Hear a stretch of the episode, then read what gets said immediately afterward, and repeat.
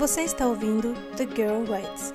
Nossa missão é encorajá-la e ajudá-la a se tornar sua melhor versão e caminhar com Deus.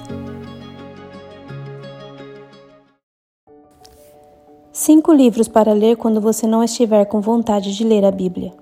Por Larissa Gessner. Gostaria muito de poder dizer que em todas as fases da minha vida tive o desejo mais profundo de ler minha Bíblia todos os dias. Mas, para ser sincera, esse nem sempre tem sido o caso e tenho que admitir que já aconteceu de passar muitos dias sem ler a Bíblia. É verdade que já li a Bíblia de capa a capa no passado, mas assim como o meu corpo físico, minha alma também precisa de alimentação diária e a Bíblia é uma das fontes mais preciosas para o pão espiritual de cada dia. Eu sei tudo isso e tenho certeza que você também já sabe. Na maioria das vezes, a parte mais difícil de ler a Bíblia não está em ser convencida de que é um hábito que precisamos, e sim formar o hábito de reservar um tempo para lê-la. Todos os dias, a lista de tarefas fica cada vez mais longa e reservar um tempo para a comunhão com Deus fica cada vez mais para baixo nessa lista. E às vezes simplesmente não temos mais vontade de ler a Bíblia. Quando finalmente sentamos para ler, somos confrontados com o fato de não saber por onde começar. Embora faça sentido começar do início, em Gênesis, nem sempre é preciso ser assim. Na minha experiência em reatar minha leitura, me deparei com cinco livros que me ajudaram a restaurar meus hábitos de leitura bíblica e estou compartilhando abaixo em ordem aleatória.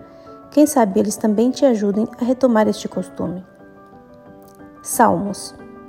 Provavelmente era bastante previsível ver salmos nesta lista, não era? O livro de Salmos é cheio de clamores angustiantes que muitas vezes acabam ecoando minhas próprias preocupações e ansiedades. Direi a Deus, a minha rocha: Por que te esqueceste de mim? Por que ando angustiado por causa da opressão do inimigo? Salmos 42, 9. O salmista lutou com a falta de fé e a fraqueza gravada em nossa humanidade, e seus salmos geralmente começam com declarações de sua angústia. Mas a beleza de Salmos é que no mesmo capítulo o salmista termina com esperança, louvando a Deus por sua misericórdia, contínua graça, paciência e compreensão para com a humanidade. Não desanime, porque enquanto o livro em si pode ser longo, os capítulos são restaurativos, concisos, relacionáveis e edificantes para a alma. Espera em Deus, pois ainda o louvarei. Ele é a salvação da minha face e o meu Deus. Salmos 42, 11. A minha carne e o meu coração desfalecem, mas Deus é a fortaleza do meu coração e a minha porção para sempre. Salmos 73, 23 a 26. Esther, um livro da Bíblia preferido. Ler o livro de Esther sempre foi uma experiência espiritual, porque quando criança sentia que fora incluído na Bíblia só para mim. É um romance histórico com elementos de ironia cômica e uma quantidade satisfatória de descrição. Toda vez que começava a ler Esther e lia as descrições detalhadas, sentia como se o livro fosse uma carta de amor de Deus para mim. Parecia uma prova de que ele sabia o quanto eu gosto de narrativas e inspirou cada palavra apenas para mim. Sempre leio Esther de uma só vez, pois sinto que é um livro que aquece meu coração e inspira meu espírito. Quem não é inspirado a buscar a fé necessária para fazer suas as palavras de Esther? Se eu tiver que morrer, morrerei. Esther 4,16 quando se trata de guardar os mandamentos de Deus? Pode ser que a leitura desse livro não tenha o mesmo efeito em você, mas o objetivo é substituir aqui qualquer livro com o qual se conectou no passado. Talvez quando começou a ler a Bíblia foi um dos evangelhos que te fez sentir mais perto de Deus. Quando menos queremos a Bíblia, mais precisamos lê-la. Às vezes pode ser mais fácil ler algo familiar e seu livro preferido é um bom lugar para começar. Se ainda não possui um livro preferido, Comece pelo meu e continue lendo. Você encontrará o seu em breve. Hebreus.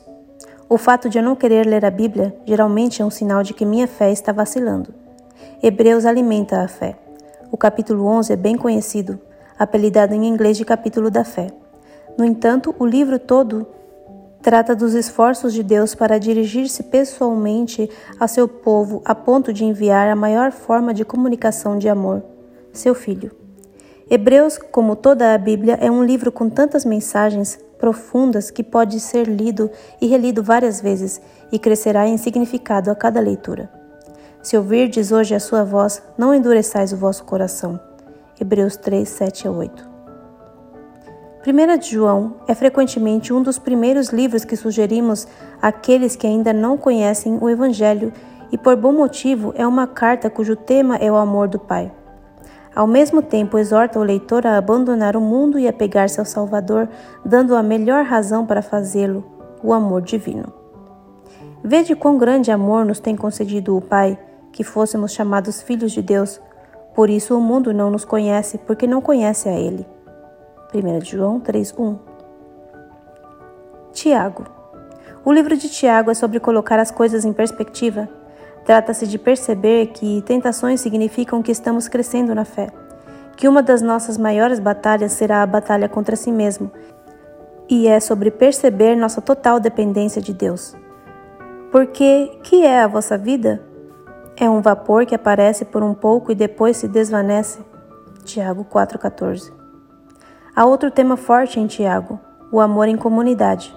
O livro inteiro é dirigido a uma igreja e serve como um lembrete para cada um de seus membros de que devem amar, respeitar e abster-se de julgar um ao outro, e que mesmo o membro mais despretensioso tem um papel importante a desempenhar.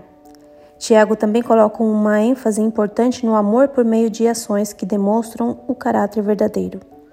A religião pura e imaculada para com Deus, o Pai, é esta: visitar os órfãos e as viúvas nas suas tribulações e guardar-se da corrupção do mundo. Tiago 1:27. Aqui estão minhas sugestões de cinco livros para ler quando não estivermos com muita vontade de ler a Bíblia.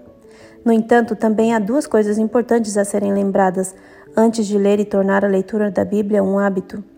Sempre ore antes de ler, para que Deus possa guiar sua mente. Separe tempo para ler em um momento que seja melhor para você. Por exemplo, para muitas pessoas, ler pela manhã antes de iniciar suas atividades diárias é mais proveitoso. Para mim, é o contrário, pois consigo me concentrar melhor quando meu dia está terminando. Encontre o que dá certo para você e vá em frente. Claro que o mais importante é ler e desenvolver uma comunhão com Cristo. Os livros que mencionei podem ter lhe dado um ponto de partida, mas não há uma regra sobre qual livro ler primeiro. Afinal, há mensagens em todos eles, apenas esperando encontrar o caminho para o seu coração. Deus te abençoe e boa leitura. Cinco livros para ler quando você não estiver com vontade de ler a Bíblia. Por Larissa Gessner. Lido por Joyce Kelly. Todos os artigos são conteúdo original e pertencem a thegirlwrites.com.